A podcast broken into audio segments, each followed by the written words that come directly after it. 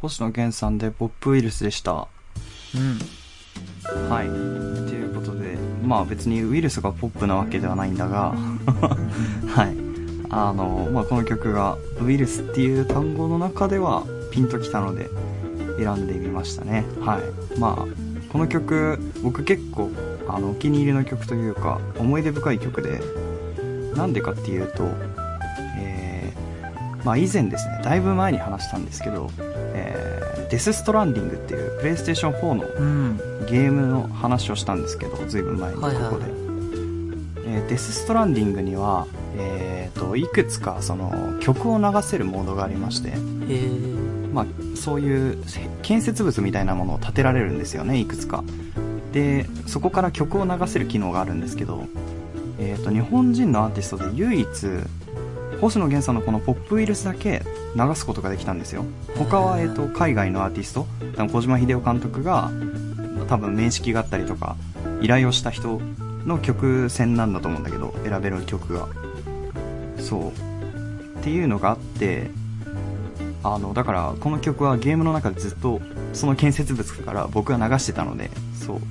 デスストを思い出すいい、いい曲だなと思って。で、また最近伊集院さんが結構ツイッターでデスストランディングのことをつぶやいてたりしてたから。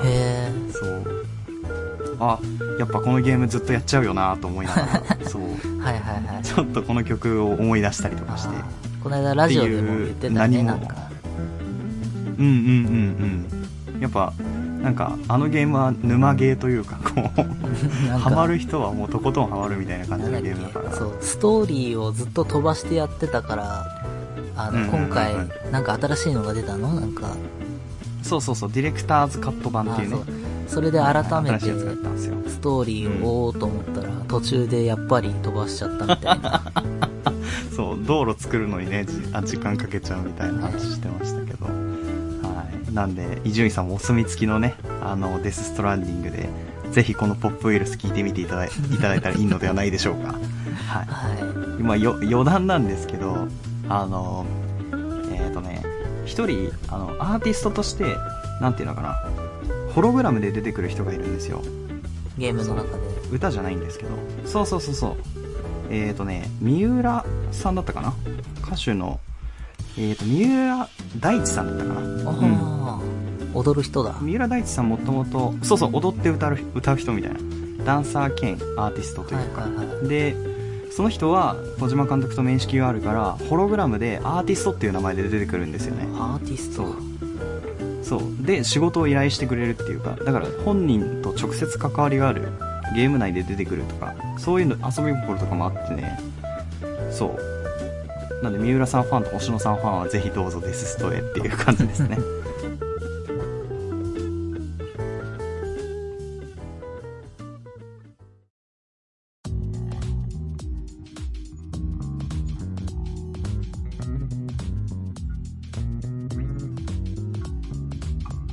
パイロットジャムお別れのお時間ですはい。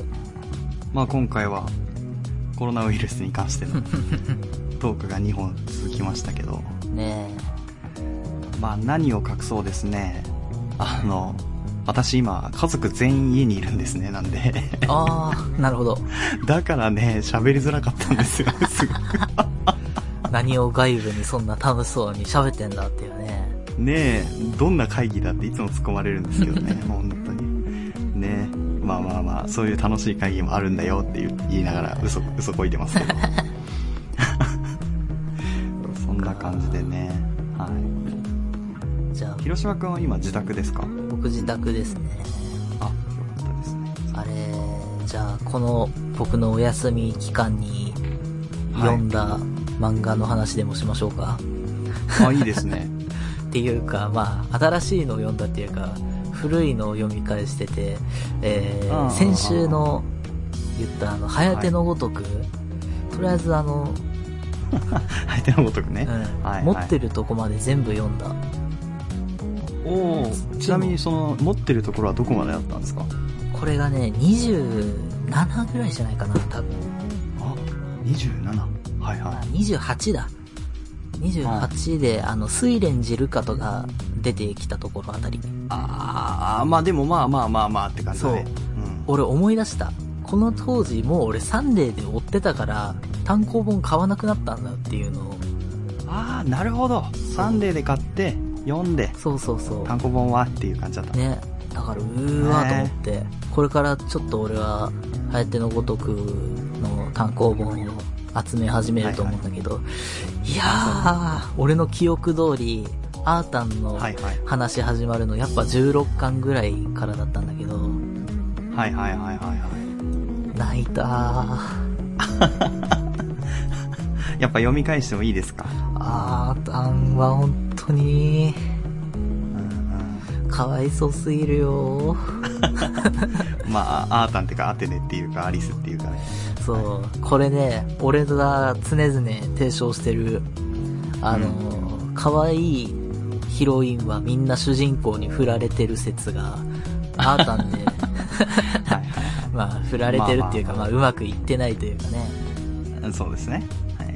あのシリーズの最後の最後のね、うん。アータンとのお別れのシーンはね、あーと思って。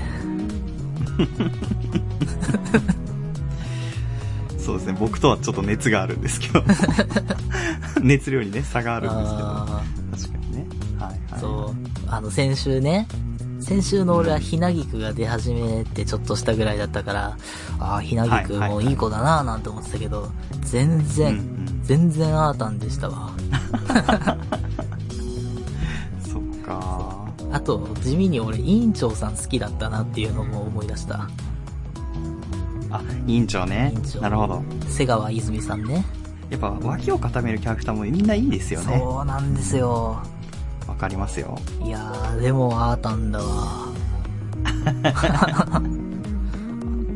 アータン愛が止まらないですけど、ちょっとアータン会やります今度アーら。タンは、これはね、うん。いや、最後全然喋れの、るでしょ。最後の、僕、なんとなくでしか覚えてないんで、最後どんなんでしたっけ、アータン。う、アータン最後、まあだからあの、要するになんかさ、変な、いえー、幽霊じゃないけどさ、なんかそういうのに乗っ取られてて、あの、そうだよね、なんか、なんだっけ、キングミタスだっけ、なんか。あ、なんかそんなんかそんなやつ。そんな感じのやつだよね。そう。うん。で、えーっと、それを助けたはいはいハヤはい。テと、改めてちょっとこう、話すみたいなシーンで、はいあれですね、単行本24巻の第11話、イチャイチャイチャイチャの回ですね。話の名前言われちゃうとなんかすごい、ノイズがすごい。イチャイチャイチャイイチャイチチャイチャイチャですね。ここで、あのーまあ、ハヤテとアテネがイチャイチャするだけの一話があるんですけど。まあたまにはね、そういう回もいいですよね。これまでのね、戦いが終わってのイチャイチャですから。はいはい、確かに。で、次か、25巻入って、アテネが、私は日本には帰らないっていう風に言うのよ。だから、ここでお別れだねって。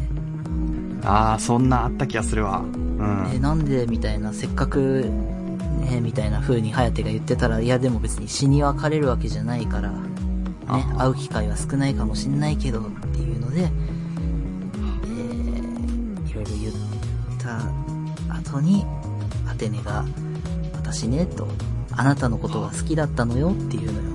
あで、子供の頃のことを思い出して、ら、はい。あの、ハヤテが僕もって、僕も君のことが好きでって、だから、うん。むあの、昔ひどいこと言ったのをずっと謝りたくて、ごめんねって、で二人の子供の頃の二人の姿で、そんなこと別に怒ってないよって言って、仲直りして、あー、みたいな。で、このお別れの時に、ああの、アテネが言うセリフの中で俺一番好きなのが、そんなに、あの、一緒にいたいんだったら、別に、あの、私の執事やったっていいんだよ、みたいな。別に借金の1億5千万だって肩代わりで全然できるよ、まあみたいなことを言うんだけど、あなぎお嬢様の方を取るわけだよ。取るというか。まあそうですよね。そう。うん。っていう記憶あります。そう、んその状況でのお別れだから、別にお互いに、なんていうの、はいはい振られてるわけでもないし、なんだし、まあね、そうまあね。でももう、うまくいかないし、で、颯はこの、これが終わった後、ひなぎくと、あの、再会してどうだった？って聞かれて、いや振られちゃいましたって言うんだよ。ああ、なるほどね。なんかこれも俺すげえいいんだよな。はいはい。あまあ、どっちかを悪者にしないというかね。そうそううん。で、あーと思って、はいはいこの話すげえ好きだったなと思って、うん要するに16巻から単行本25巻ぐらいまでの、まあ10巻近く続くシリーズなんだけどさ、いやー、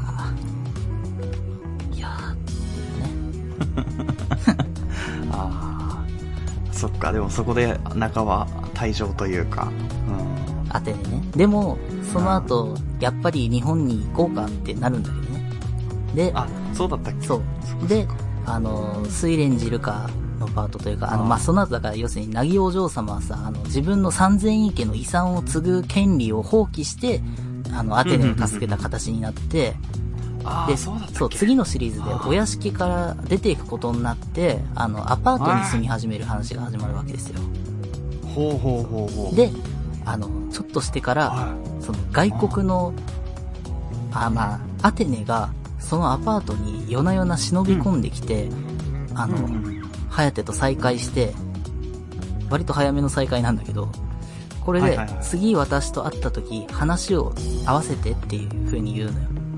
どんなうんうんう、ん私がどんな姿でも、なるほど、なるほど。って。はいはいはい。で、えー次の日、学校で、あ。すごいあの、背がちっちゃくなった子供のアテネと会うというか、で、周り的には、あ、な、何この子みたいな。ことで、えーやってたら、あの、愛花さんが、あの、生徒会副会長だったかな？の、愛花さんが、あの、この子は外国のお姫様で、ちょっとこう、日本に、あの、滞在することになって、みたいな。誰か執事が、ねえ、あの、見てくれたらいいんだけどっていうので、はいはい。っていうので、ハヤテのアパートに入居するっていうとこああ、なるほど。で、単行本、俺が持ってる単行本的にはそこまでしか読めてないっていう。ふざけんなよこの後どうなんだよ覚えてねえよ、もうつって。確かあれですよね。なんか、記憶を失ってるんじゃなかったそうそうそうそう。そうなん。ね、そうですよね。あと力もなんかなくなってるみたいな。天王座アテネの記憶とかを取り戻すために、あの、ひなぎくのあの変な剣みたいなやつ。ああ、なんか王の剣だっけ？なんかわかんないですそう。ああいうやつとかをうんあの、そういう力が身近にある場所の方が、それを取り戻しやすいからっていうので、ああ、なるほどね。やってるっぽい。はいやー、ちょっとね、全然覚えてない。ここ、俺、アテネの、アータンの話までしか覚えてなかった。あ。まあでもわかるわかる。なんかね、やっぱそこら辺ガーッと見て、その後から自然となんか記憶がおぼろげというか。うんで、この野郎と思って、この後どうなんだと思ってさ、でももうないからさ、買わなきゃじゃん。そう、これから買うんだけどさ、あの、はいはいはい。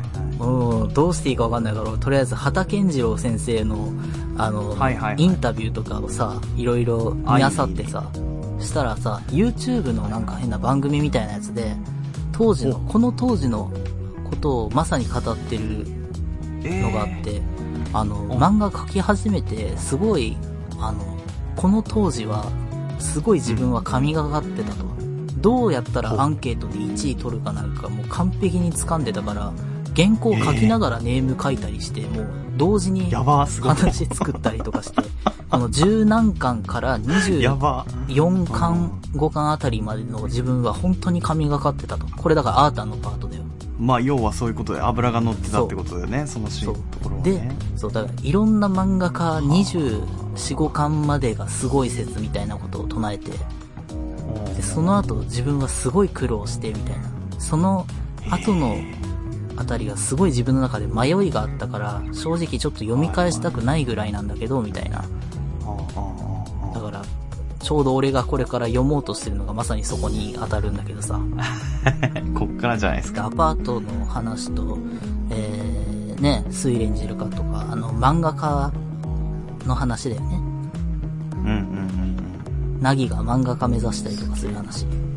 あの辺はだかうん。ら、すごいあーあった気がする。迷ってたんだ。ああ、なるほどね先。生的に。はいはいはい。っていうぐらい、それまでのアータンのところが、はすごいよくできてるっていう。あ、なるほど。だゾーンに入ってたってことだいや、本当にね。そうだと思う。ねえ、すごいな。いやちょっとそう言われると僕も同じところまで読み返したくなってきたな？いや、本当に。全く持ってないんだけどね、ハヤテのごとくは。そうなんだよないやー、懐かしいですね。ねあと、古谷実漫画を読んでたんだけど、ヒメアノールとシガテラとワニトカゲイスを読んだんだけど、シガテラとワニトカゲイスは多分まだここで話してもらってないかもしれないですね。そうでしたっけ、うん。そうだね。ヒメアノールと秘密の話を多分結構前にししてもらって、なる俺は個人的に一番好きな古谷実漫画は、実はシガテラだからね。ちなみにそのシガテラっていうのはどういう作品なんですか？長さ的にとか長さ内容は。多分、6巻ぐらいじゃないかな。おおそうだね。6巻の漫画で、まあ主人公が学校でこういじめられてる子なんだけど、はい。そのいじめてる、いじめっ子が、まあ、まあなんだろうな、別になんかメインのストーリーがどうこうって話じゃないな、これ。すんげうえん、この、いじめられっ子の鬱屈した日常から、あの、はいはい。なんだろう、あの、まあ、すごいバイクに興味持ってて、まあ、学校とかの、あれ、違反なんだけど、実は隠れて教習所に通ってるっていう主人公が、その教習所で出会った、えー、一つ年上のお姉さんとはい。付き合うことになってみたいな。でも自分はすごい卑屈だから、これがうまくいくかどうかっていう、ああ、まあまあでもね。ありつつ。で、そのいじめっ子にそれが見つかっちゃうんでね。へえ。ただ、おお、すげえじゃん、みたいな。こんな可愛い子がなんでお前と、みたいなさ、そうだよ。そうなっちゃうよな。みたいな。うんでもそこにすごい、なんか嫌がらせとかするわけでもないんだよ。あ、そういうわけでもないんだ。そう。ただそのいじめっ子、結果的に、物語の中盤で両耳がなくなるからね。え、どういうこと？これは、やばいところにっていう話で。あ、そうなんだ。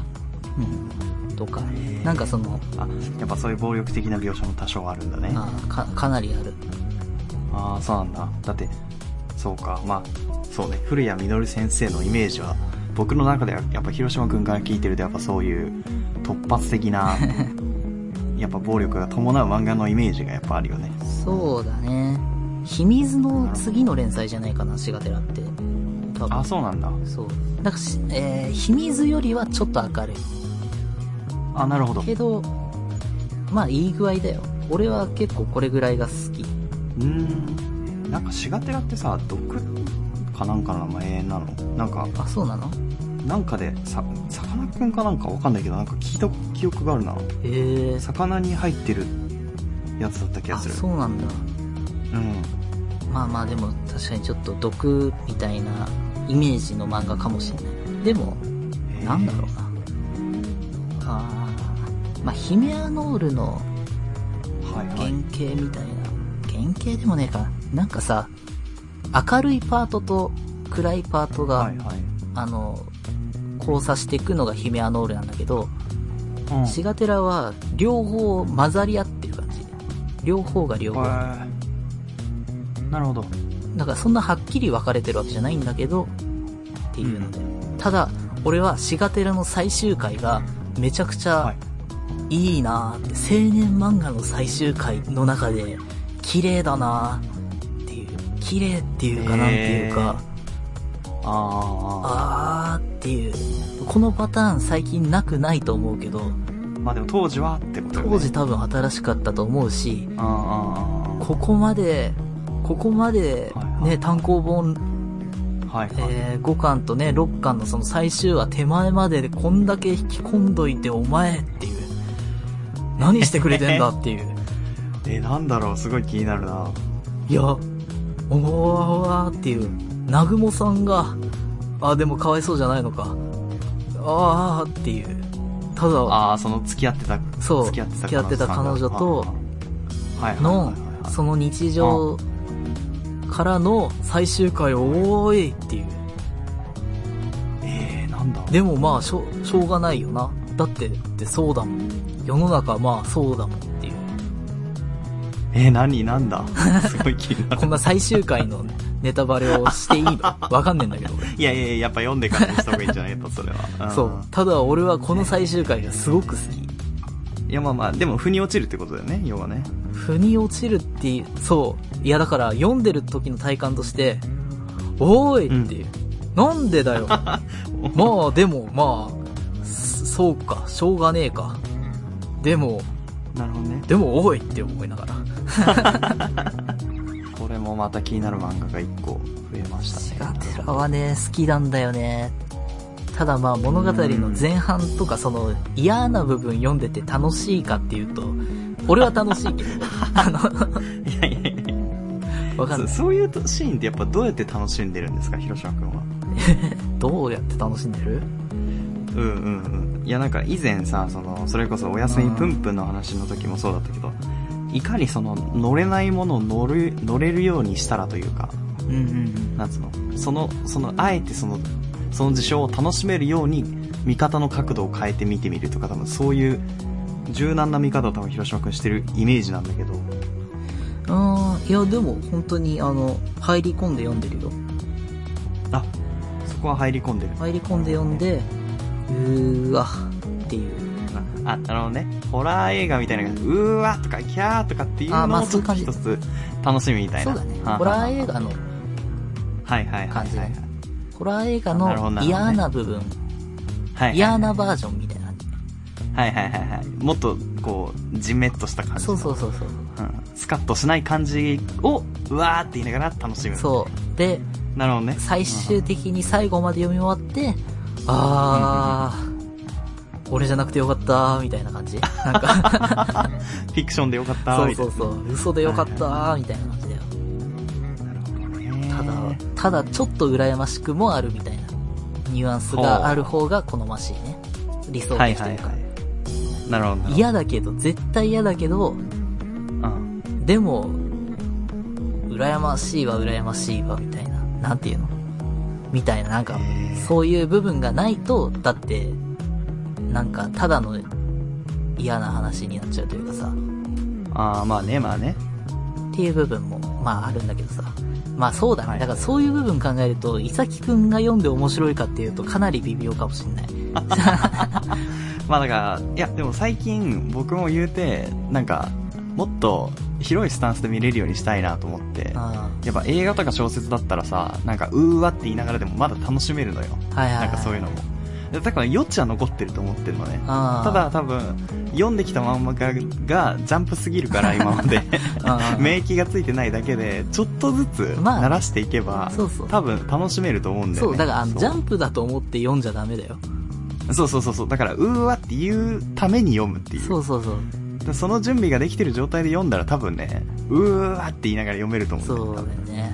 多分こういう作品の方が、あの、終わった後喋りたくなるんだと思うんだよ。なんか、その、おのおの、なんだろう、感じる部分、うーわのポイントが違ったりとかさ、はいはいはい。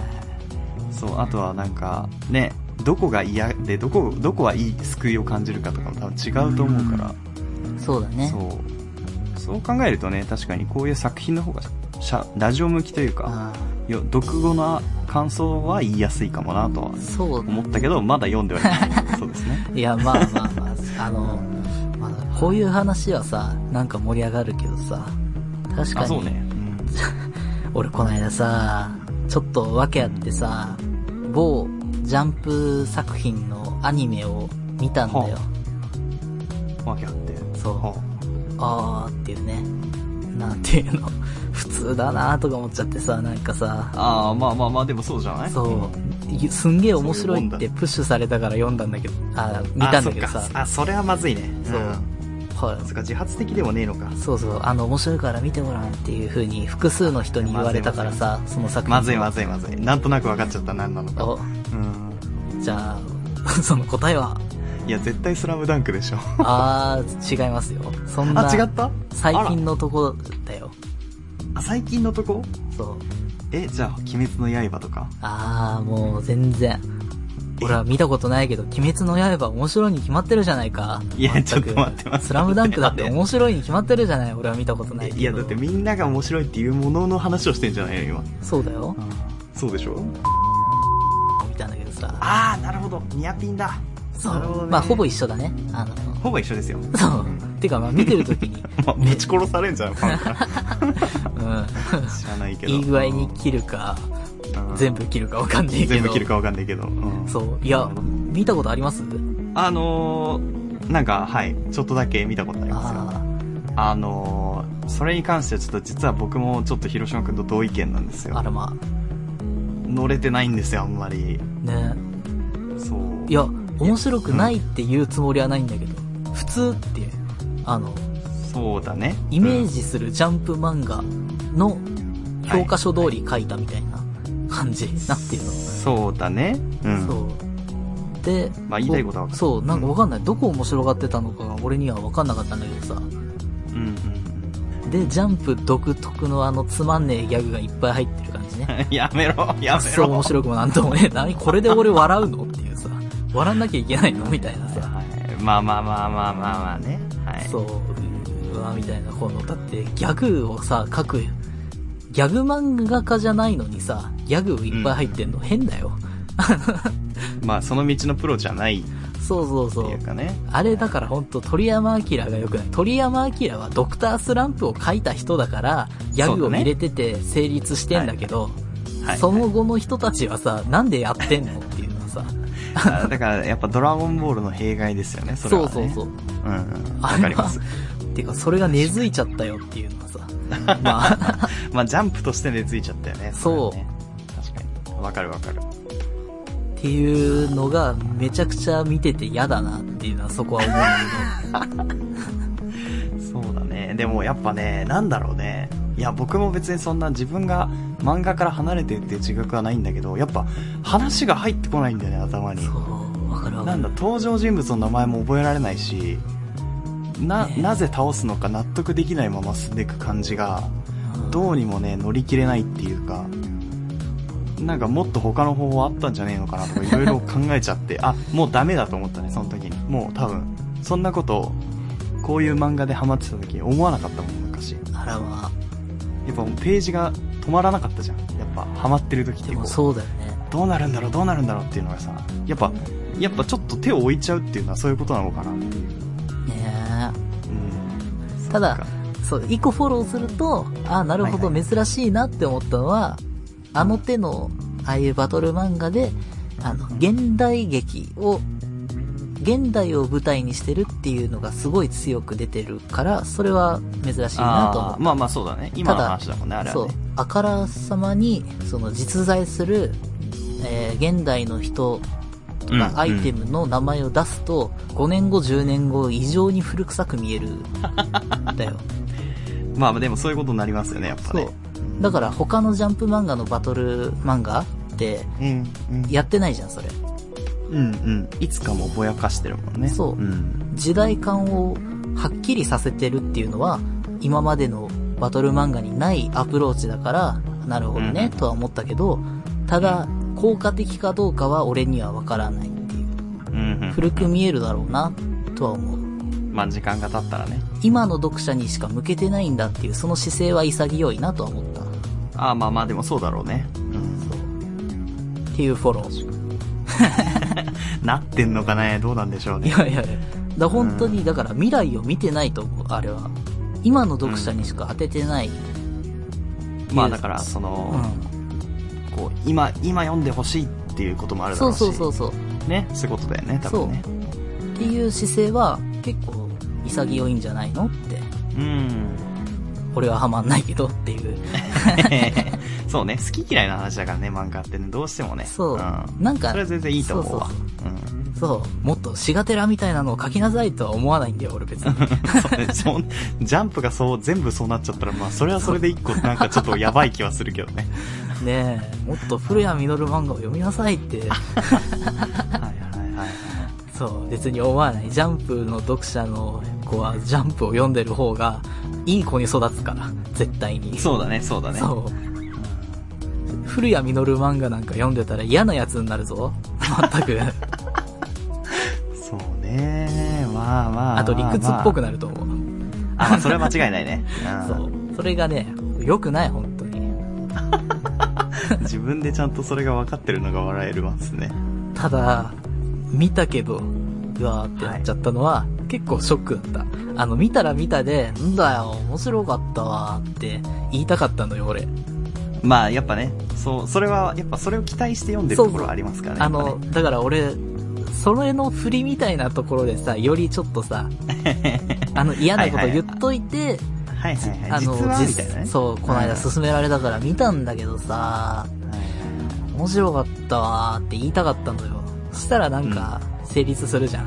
あの、はい。うん、わかる。綺麗だよね。この番組のトークの一ネタにもなるし、結構いいなと思って、見て、あれ？やばい、マジでわかんない。っていう風になっちゃったのが、結構な焦りだった。何のために俺否定してたんだよっていう、この振りじゃないのかよっていうさ。はいはい。まあその大筋から外れていっている自覚がやっぱりあって、やっぱりこのメインストリームにこと今回も乗れないか、みたいな、ね。そうそうそう。はい。で、なんで乗れないんだろうっていうので、自分の中で分析とかしてたからさ。あ、そうね。まあ自分の中に答えはあるだろうね、それはね。そ僕それで言うと僕はジョージ・オーエルっていう人の小説好きなんですけど「動物農場」っていう小説があるんですけど。これはね結構面白かったですね。まあ要はえっ、となんつ風刺小説というかえー、なんて言ったらいいですかね。資本家と、えー平民の話をえー、と登場人物を人間から動物に置き換えて、えー書いてるんですね。へで、まあ、一つの農場がありましてそこは人間に支配されてて動物たちが途中で反乱を起こすんですよ。で人間を追い出すんですね。だからなんか要はちょっとそこまではちょっとグリム童話っぽいというか。でそこから残された動物たちでその農場を管理していくんですけど多分農場の中にいる動物たちには知能の差があってその要はみんなに指示をできる動物とできない動物物思いの悪い動物とかがいっぱいいたりするので規則を作っていくんですよちょっとずつうん。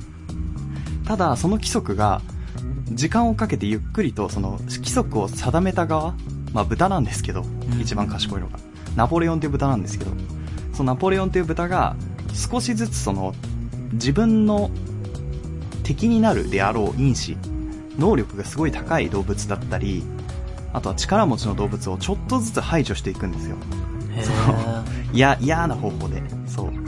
まあ、ぜひこれは小説読んでほしいんですけど。で、最終的に、まあその農場がどうなってしまうのか。っていうのを 読んだんですけど。まあ、嫌な感じで あ、進むんですよ、これが。へそうそうそうそう。後書きも結構たっぷり書いてあって、それがその、なんでこういう小説を書かれたのかみたいな。まあ、当時のその、資本主義に対する、まあ皮肉というか、ー大国、まあ、某国の政治的な対応とか、なんかいろいろそういう歴史絡みの、その、うやむやにしたこととかを世襲して、その動物たちに同じことをさせてるみたいな。まあ、そういうのがありましてですね。あの、体調悪くなった時に読むと、さらに体調悪くなること、そうだね。間違いなしのね。じゃあ、妹さんに、いやいや、いや、小説貸せよって言ったんだけど、一冊も読みませんでした。妹さんにとどめを刺すときに、その、動物農場いやいやいや、そうだね。そうだね、最後の、最後の切り札で、じゃあ。ねえー、これさ、なんかすごい語訳がいっぱいあるみたいなんだけど、どれを読んだの？後書きなんか特にそれで違うだろうけど。ああ、そうだね。僕が読んだのは新訳版ですね。新訳版、えあ、一番新しいやつかな？そうだね。早川書房から出てる動物農場新訳版。山形さんっていう山形康生さんっていう方がそう、翻訳してるやつだね。2017年に発表されてるやつだね。へえ。こんだけ語訳がいっぱいある作品もなかなか珍しいのかな、うんなんか、そうだね。ね、うん。ジョージ・オーウェル自体が1950年で亡くなってるから、もう結構前の作品なんですけど、まあまあまあまあ、確かにその、新しいやつ有名なの方が19。現代語訳のになってるかも。そうそうそうそうそうそう。うん。今の言葉でね。まあ、その50年前からね、60年前に書かれて、その時はまだこの直接的な表現がまだ大丈夫だったんだろうなとか思いながら。ああ、なるほどね。うん、ちょっと今読むと結構過激だなと思ったりするんですが。そうかも。そう。あまりにも直接的すぎるだろうとかっていう時もあるけど、その幻冬者アウトロー文庫みたいなとこから出てる本とかも、幻冬者アウトロー文庫。アウトロー文庫っていう、だからその、あの、やばいへとこ専門の幻冬者の中の部署みたいなのがあるんだよ。えへえあそれは知らなかった。あの、あでもすごい今ページ今試しに開いてみたらとんなんかああなるほどなって感じ。ああなるほどなっていう感じ。まあいろんなアプローチが多分あるんだろうけど、なんだっけな。まあでもやっぱヤクザとか。あ、そう、そっちのアプローチもあるし、なんだっけそういうええなんていうの大人系というか。あ、はいはいはい。はいはいはい。俺が多分一番有名なんじゃないかなとか思ってんの、あの、あれ。なんか、マリファナ旅行記みたいな、なんか、あマリファナ旅行記。旅行記みへたいな、なんか、上下巻のやつとか、ーはいはいはとかいね。まあまあまあ。あまあ薬物系とかも確かにねタブーというか。でもこ、あの、面白いのあるよ、たまに、この、へえあこれはあありましたマリファナ旅行記。へえね、条件上巻がアジア中中東編で、そうそうそう。えー後半が南北アメリカ編なんあだへあ、そうだったかも。なるほどなんるほど、昔ちょっと読んだ、多分俺全部読んでないな、でも。なちょっと読んだん。ぐらいだけど。マリファナスってなぜ悪いんだっていうところから。なんだっけ、その、その人あれじゃないか、多分中島ラモさんに大麻売ってた人じゃないかな。えー、あそうなんだ。何、何さんだっけ？なんか、これなんて読むんだろう浅木浩一さんって読むのかな？あーそ、そんなやつ。へえ多分ラモさんに大麻売ってた人だよ。あそうなんだ、うまあラモさんもね何回か捕まったっていうね一回だよ。ありますけど。あ一回 あ前田浩一さんっていう人らしい。ああ、そうだ。これで前田浩一さんって読むんだ。はい、そうだそうだ。前田浩一さんだ。これ読めないな。マリファナグッズ専門店。あーやってるよね。大魔道系だ。今もやってるよ、多分あ本当だ。ちゃんとウィキペディアに書いてありますね。中島ラモの大麻取締法違反事件で入賞幇助したとして えっと2004年に捕まってますあねそうだよね。へえあーなるほど。こんな、幻冬者アウトロー文庫の話ってさ、そんなさ、表立ってする人いないかもしれないけど。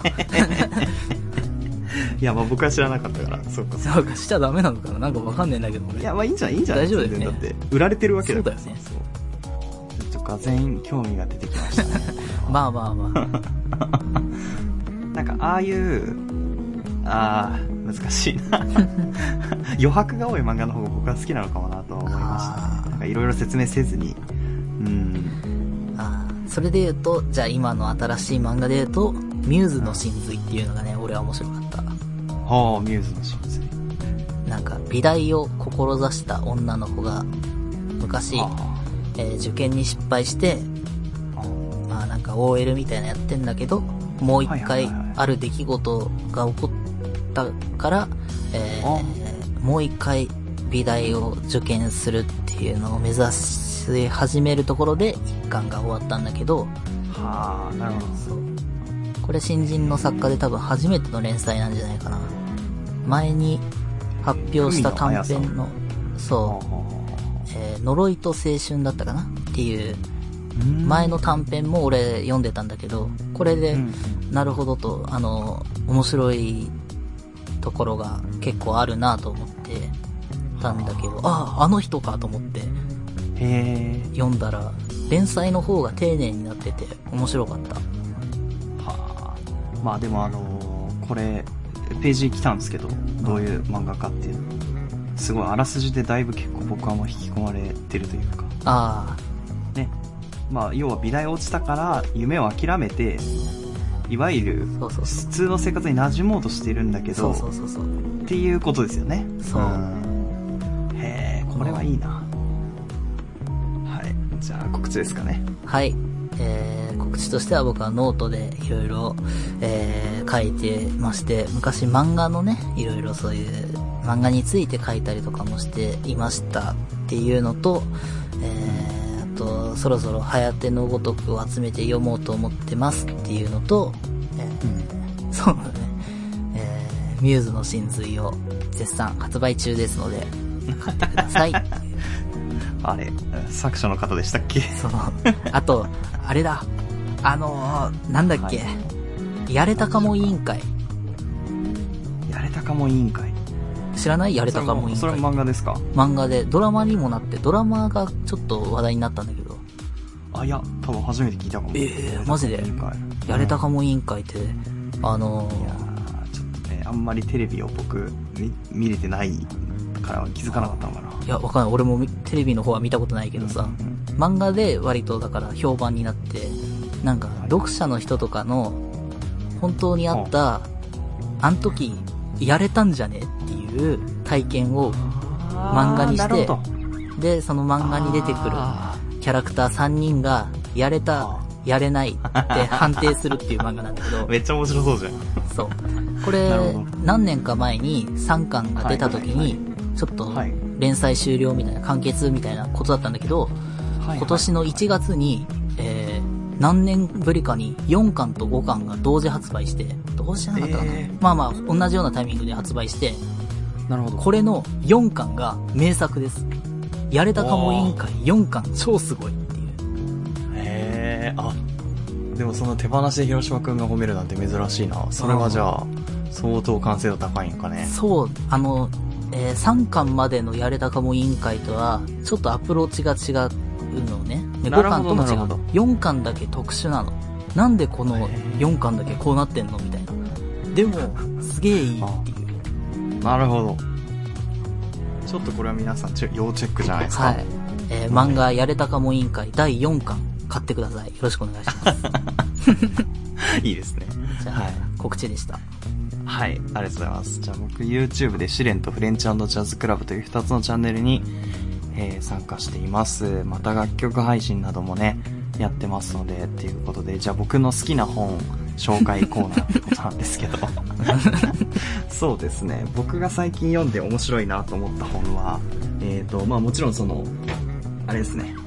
動物農場も面白かったんですけど、マーク・チャンギージーさんのね、脳と文明の暗号っていう本がありまして、これ文庫になって新しい本なんですけど、えー、難しそうだね。えーとね、これは、サクッと言うと、えっ、と、脳の仕組みが、文化とか文明ってあるじゃないですか。今、日本、うん人間が作り上げたもの。それって実はその、人間が、あの、文明を作り出したっていう風に言われてるんですけど、そうじゃなくて、脳みそに模倣できる形とか、脳みそが受け入れられる形で、たまたまアウトプットしたらあの形になってんじゃないかみたいなのが、えっ、と、今の通説らしいんですよ、前提として。すごい難しい。うまく説明できてるかわかんないんですけど。それが実はこの作者によると違うんだと。これはその人間の脳みその中から生まれたイマジネーションとかから、えー作られたものが文化なのではなくて自然を模倣しているっていうことが今の文化を形成しているんだ。つまりその脳みそっていうものはその間からあの削除できるんだみたいな。すごく 説明が難しい。まあ、だから自然、実は自然由来のものが、自然由来っていうとオーガニックとかそういう話じゃなくてですよ。あその、日常に潜んでる文化的によくできているとされている文字だったり、えーあるいは音だったり、あるいはその社会を構成しているコミュニケーション能力の、まあ、礎にあるその言語とかっていうものは、実はその人間の脳から自然に生まれたものではなくて、外にある外的な要因、自然とか、昔からあるものを脳が勝手にこう、うまく作り変えてできたものみたいな。その、なんていうの要は、うん、まあ、その前提をちょっと打ち壊すような感じの本なんですけど、えーそうそうっていう、ちょっとこれは別にカットしてもいいですね。うまく説明できてなかったな。はい。うんまあちょっと僕よりもね、はるかに多分うまくまとめてる人が、あの、はいはいはい。要約文とか書いてると思うんで、ぜひ読んでほしいですね。うんはい。っていう感じで、えメールも募集してます。いざひろらアットマーク gmail.com、ishiroro アットマーク gmail.com です。えーこちら番組ブログに記載されているメールフォームからも送れます。えーまた、ハッシュタグですね。パイロットジャムのツイートもお願いします。うん。えー最後にですね、ポッドキャストのフォロー登録もよろしければお願いします。はい。えーっと、お布施というサービスで投げ銭お待ちしております。これはそうですね、じゃあ、僕がハヤテのごとくを買いたいので、全然関係ねえじゃねえかね、自分で買ってください、それは。ねちちょっと気になるので、よろしければ、という。はい。はい。じゃあ、僕もシガテラを買うためによろしくお願いします。そうだね。シガテラは、はおすすめですよ。はい。じゃあ、以上、いさきと。広島でした。また聞いてください。